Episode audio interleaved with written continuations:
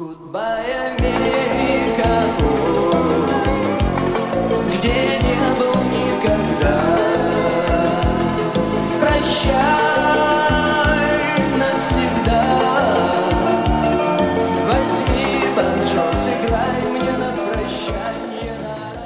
Привет! Я решила записать очередной выпуск моего подкаста. В принципе, я в последнее время немножко сосредоточилась на художественных текстах, но такое мое стремление к творчеству, к художественному немножко было прервано тем, что у нас э, случилось 24 февраля. Сейчас нужно, я так понимаю, очень тщательно выбирать выражения, нужно применять так называемый эзопов язык, Поэтому слово спецоперация у нас можно применять. Да? Я, честно говоря, не буду как-то так восстанавливаться на том, как идет спецоперация, на ее оценке. Не потому, что я этим не интересуюсь, но, скажем так, я не отношусь к каким-то военным специалистам. И те, кто хочет, может э, сам э, читать сводки, изучать, смотреть, делать выводы и так далее. Да? Я даже, пожалуй, что не буду высказывать э, мое отношение к этому всему в принципе, по разным причинам. На самом деле у меня достаточно сложное отношение. Причем у меня сначала было одно отношение, потом оно поменялось.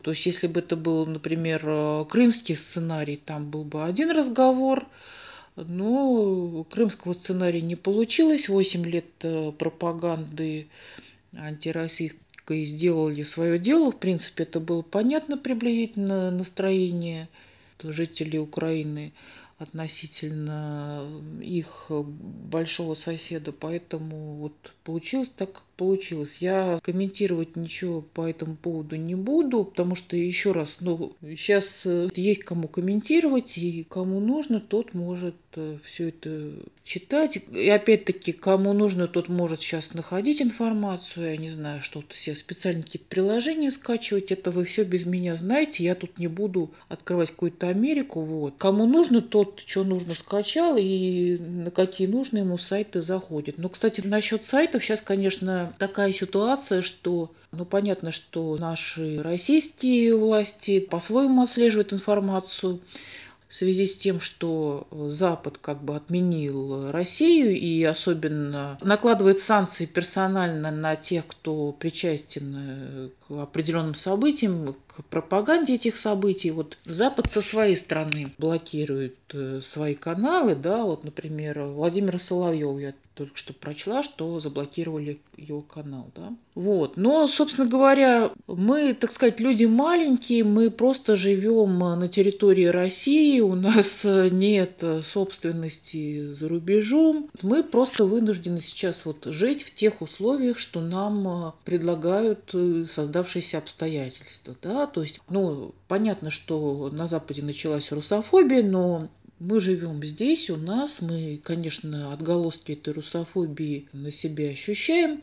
Вот. Сейчас также еще интересная ну, тема, что у нас некоторые проблемы с авиационной отраслью. У нас сейчас выход за пределы России, значит, российского спорта сейчас э, невозможен, да, то есть как бы мы сейчас опять в пределах э, своей страны только можем развиваться.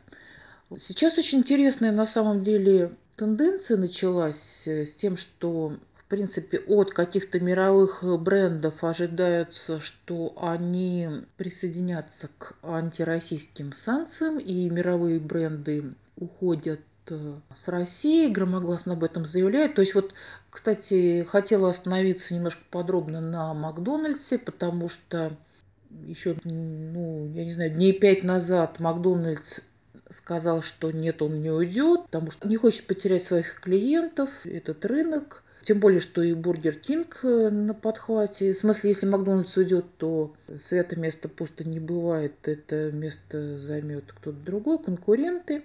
Ну вот, э, уже пару дней назад, э, поскольку Макдональдс стали бойкотировать в социальных сетях, Макдональдс был вынужден все-таки присоединиться к этому всему. И сказал, что приостановит э, работу 850 своих ресторанов, но при этом э, будет продолжать выплачивать зарплату своим сотрудникам. Я просто как раз вспомнила, что в моем романе «Невыносимое томление плоти» во второй части этого цикла, который называется серьезные отношения, я как раз упоминаю открытие первого в Москве Макдональдса. Это, значит, по-моему, было у нас э, в 1990 году. И я, ну, может быть, не в самый первый день, может быть, там в какой-то, ну, в один из первых дней я отправилась туда со своими друзьями, и я это все описываю в своей повести «Серьезные отношения». Как вообще родилась эта идея, как мы сначала там зашли ко мне, значит, немножко хряпнули и отправились стоять э, на Тверской бульвар, встали в очередь в первый в России, в Москве Макдональдс и приобщились к этому таинству, да, э, значит, к этому фастфуду. Ну, я, кстати, хотела сказать, что есть такой положительный, на самом деле, в этом всем момент. Обычно у нас э, родители, значит, вот детей, они очень переживают, чтобы дети поменьше ели фастфуд и пили поменьше Кока-Колу, потому что там э, всякая гадость в этом всем фастфуде и в Кока-Коле. Вот. Ну, то есть я хочу сказать, что наверняка будет какой-то положительный момент от того, что вот эта вся гадость у нас будет запрещена. Ну, у меня, кстати, была статья на Дзене и про Икею, да, эта статья у меня называлась не плачь по мне, Икея. Это я спародировала песенку из мюзикла «Ивита». Не плачь по мне, Аргентина. Но смысл в том, что что касается товаров этих фирм, то Конечно, для неизбалованного российского потребителя это было 30 лет назад э, чем-то таким необычным, да, это всегда была яркая какая-то упаковка, это была очень навязчивая реклама, доносящаяся из каждого утюга, и вот эти все товары казались частью какой-то недоступной западной жизни. Ну а у нас люди много чего могли отдать за такие западные блага, да, то есть им э, как бы всегда было как бы тяжело жить за железным занавесом, им казалось, что э, самая главная какая-то самая интересная жизнь проходит где-то там, за железным занавесом, да, там была какая-то и самые интересные фильмы, и самая интересная музыка, и какие-то там, так сказать, пороки западной цивилизации, да, какие-то манящие.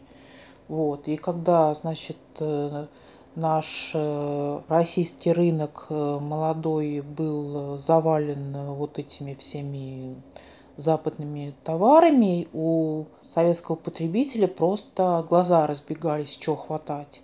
Вот. Но просто с той поры как бы уже немножечко этот ажиотаж прошел, то есть это стало чем-то самим собой разумеющимся. И кроме того, наша отечественная промышленность э, уже вполне себя освоила что-то подобное, да, может быть, не во всех областях, может быть, у нас до сих пор э, нет каких-то таких вот, э, я не знаю, шмоток или еще чего-то, ну, просто потому что может быть, это было проще купить, чем произвести и так далее, да, но в принципе сейчас уже немножечко люди утолили этот первоначальный ажиотаж. Стали слишком малы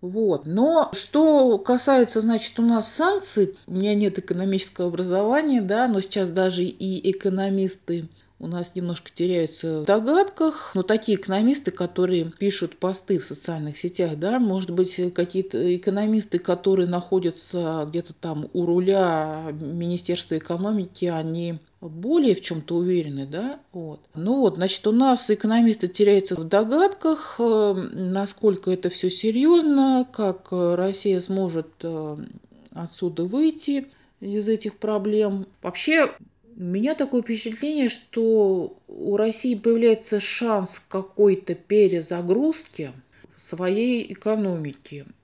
Почему? Потому что мы долгое время были, так сказать, сырьевым немножко придатком, да, то есть мы могли, ну вот как Валентин точно выразился, мы могли как-то влиять на политику Европы путем каких-то угроз, того, что мы повысим э, цены на газ, если что не так, да, то есть э, и так далее. То есть в какой-то момент у нас остались только такие рычаги влияния, да. Вот. Значит, сейчас э, в условиях международной изоляции Россия, конечно же, получит очень большой стимул к более полному импортозамещению. Это конечно, нас не может не радовать. Посмотрим, как осуществится эта задача. Со стороны это выглядит как э, наблюдение за достаточно интересным квестом, а для руководства отечественной экономики это, конечно же, очень серьезный челлендж. Ну, будем надеяться на квалификацию наших экономистов. Вообще в этой ситуации нам, конечно, придется стать, э, на мой взгляд, немножко таким пиратским государством в том плане, что мы будем, наверное, сквозь пальцы смотреть на какие-то лицензии. Ну, я имею в виду, что мы не будем э, учитывать э, какие-то лицензионные соглашения, которые являются очень важными там как бы за рубежом. То есть у нас уже э, легализовали пиратское программное обеспечение. Также мы будем заимствовать э, технологии у всяких брендов, игнорируя какие-то патентные права и так далее. Ну, извиняюсь, нам как бы не оставили выбора. Кроме того, у нас э, сейчас проблема с авиационной отраслью, потому что как бы никто не мог предсказать, что такие проблемы будут э, с лизингом. Причем э, сейчас проблема в том, что у нас то ли нет, то ли мало авиасудов, которые могут летать на дальние расстояния, но постепенно мы будем их конструировать Временно будем пользоваться авиасудами дружественных стран, арендуя эти авиасуда у авиафлота дружественных стран. Ну и будем постепенно как-то осваивать, это дело не одного года, будем осваивать сборку таких вот э, своих собственных э, самолетов для полета на дальние дистанции. Дело в том, что Раньше это было не так актуально, потому что существовало международное разделение труда, и у России не было задачи производить полностью все детали в этих э, сложных э, механизмах. Да? Ну, посмотрим, э, в общем-то, слава богу, что касается платежных систем, Россия оказалась подготовленной, потому что уже когда пошла история с 2014 годом, то и Visa, и MasterCard тогда сказали, мы прекратим действие, я там не знаю, в Крыму точно они прекратили, да, значит, э, что они там про Россию говорили, я не помню, но в этот момент Россия уже создала свою дублирующую систему банковских платежей, так что с этим хотя бы у нас проблем не будет. Так что посмотрим. В общем, мы сейчас э, тоже будем как-то реагировать на те недружественные вещи, которые предпринимают в отношении России.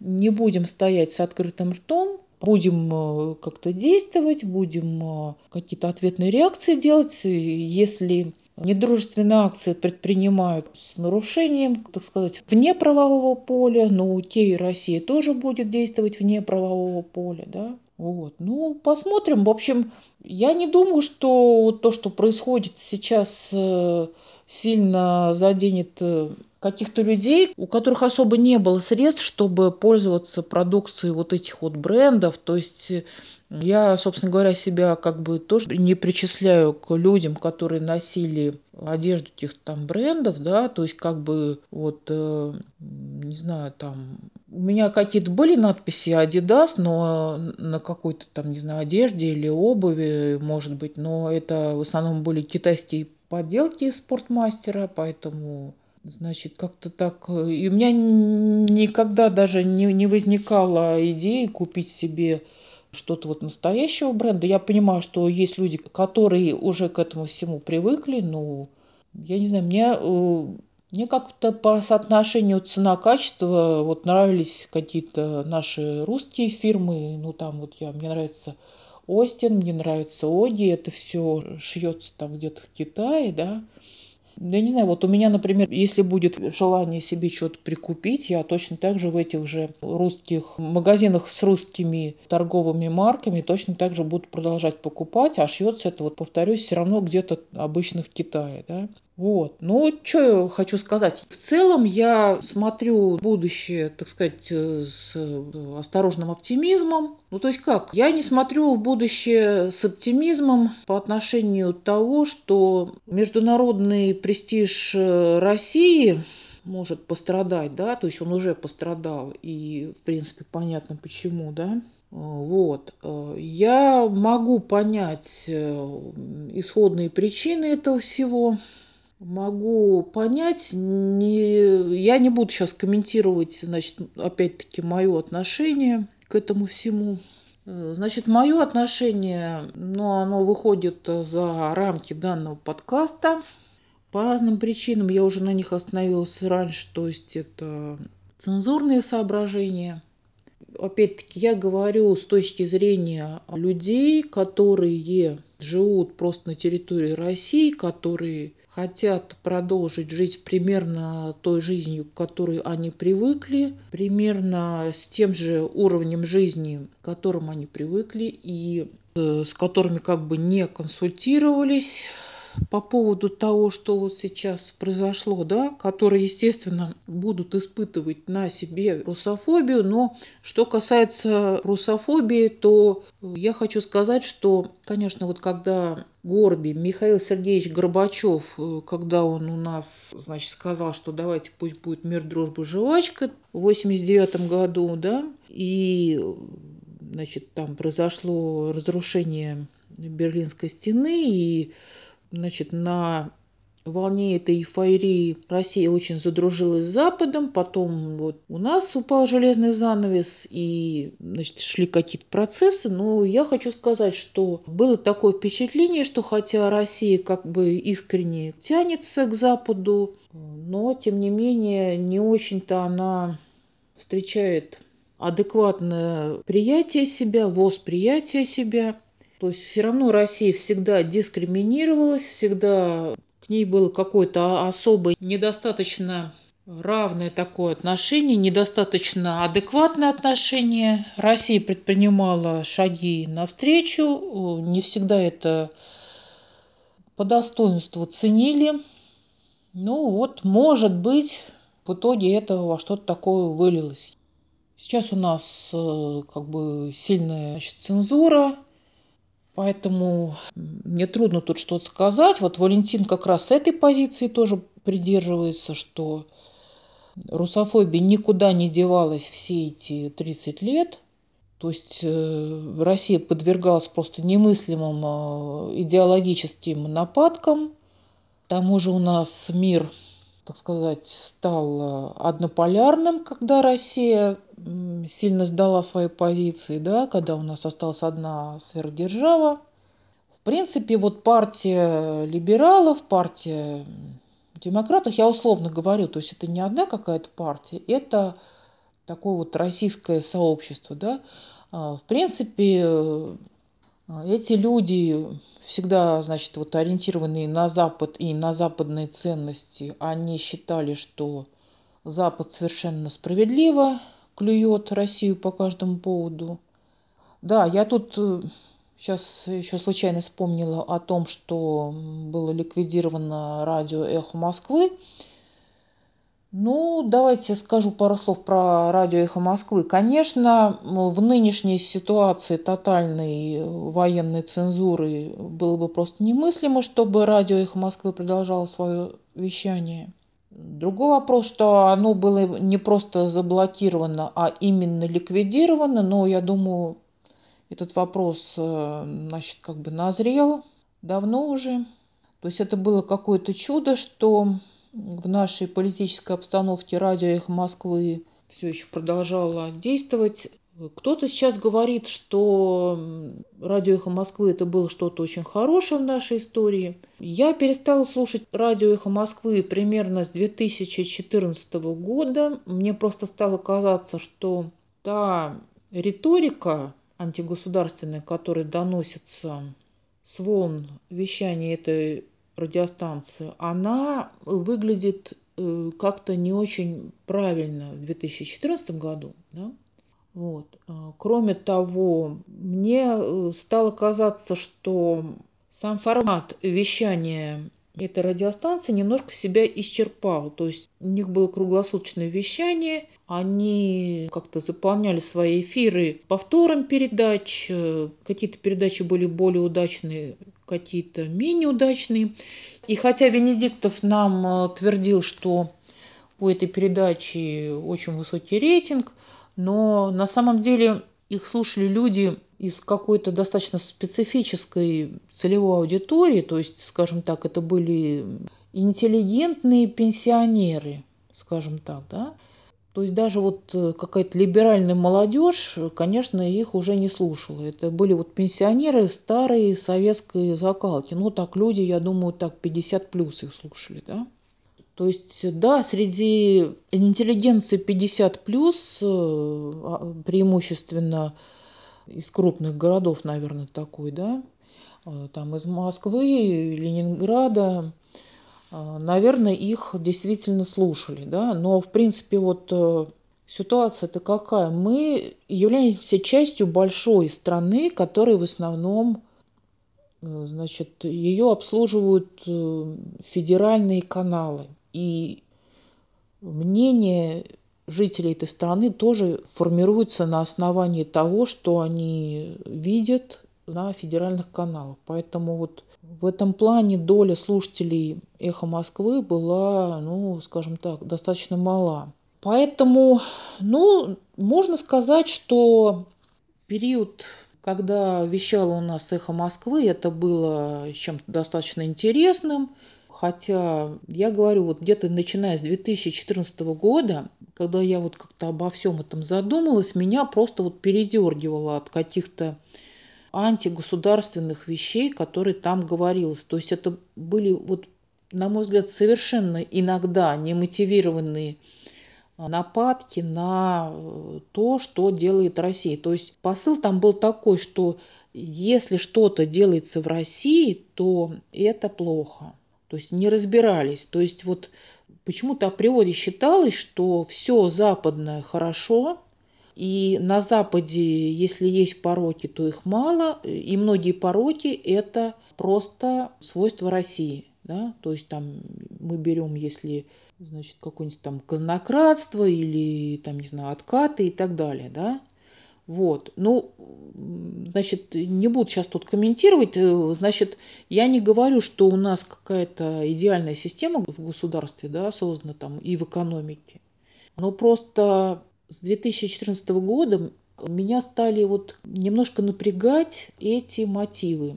С, с другой стороны, конечно, вот в атмосфере закручивания гаек э, нужно иметь э, какую-то и оппозиционную прессу, там сайты, радиостанции и так далее. Это просто необходимо для правильного функционирования любого государства. Да? То есть должна быть критика, должна быть свобода слова, должна быть свобода митингов. Я, конечно, за это выступаю, да, я просто говорю, что лично мне слушать э, «Эхо Москвы» стало некомфортно. Да? То есть у них э, были в передачах иногда интересные спикеры, но опять-таки спикеры обычно подбирались по принципу вот лояльности главенствующая идеология «Эхо Москвы», хотя, я не знаю, там когда-то были и Проханов, и Сергей Шаргунов там когда-то были, да, вот, я не знаю, последние годы они были или нет. То есть, в принципе, такие, так сказать, патриотические э, спикеры, да, вот. Я на самом деле хочу сказать, что я хорошо отношусь к либеральной интеллигенции, то есть я считаю, что это хорошо, что она у нас есть. Я всегда прислушиваюсь к тому, что эти люди говорят. То есть я даже могу сказать, что иногда то, что они говорят, для меня авторитетно. Я просто ну, вот до сего момента была против огульной критики всего русского не потому, что я какая-то... Ну, хотя, может, я считаю себя патриоткой, но просто как-то меня это немножко коробило. То есть выходило, что критикуются не какие-то содержательные вещи, а вещи, имеющие принадлежность к чему-то русскому и к российскому государству, тому, которое оно сейчас. То есть, вот, грубо говоря, есть люди, которые просто работают на государство, пытаются что-то изменить в лучшую сторону, а Либералы э, априори критикуют э, всю деятельность э, государства, всех институтов государства, да, то есть, я не знаю, там медицинскую систему российскую критикуют, еще что-то. То есть, а с какой стати это критикуется? Может быть, это одна из лучших в мире у нас систем. То есть вот это меня немножко стало доставать, да? То есть э, я не говорю, что у нас все идеально, ну, сейчас-то тем более я этого не говорю, но вот эта вот огульная критика меня немножко доставала. Вот. Это что касается ликвидации эхо Москвы. Вот, так что, ну, посмотрим, что будет дальше. Я, значит, сейчас люди, естественно, очень тяжело приходит в себя после всего случившегося. Это я еще говорю про те, кого напрямую не затрагивает то, что происходит в соседнем государстве. Да? То есть это я говорю про тех, э, чьей семьи это не коснулось впрямую. В принципе, украинский народ с нами народ братский. Хотя вот я, кстати, написала на Дзене пост «Никогда мы не будем братьями», у меня, кстати, два этих самых аккаунта на Дзене, да, невыносимые томления и культурные феномены. Вот.